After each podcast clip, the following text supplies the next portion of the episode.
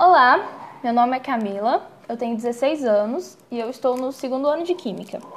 Eu nasci e moro aqui em Montes Claros com o meu pai, a minha mãe, o meu irmão e eu tenho duas cadelas que me deixam doida.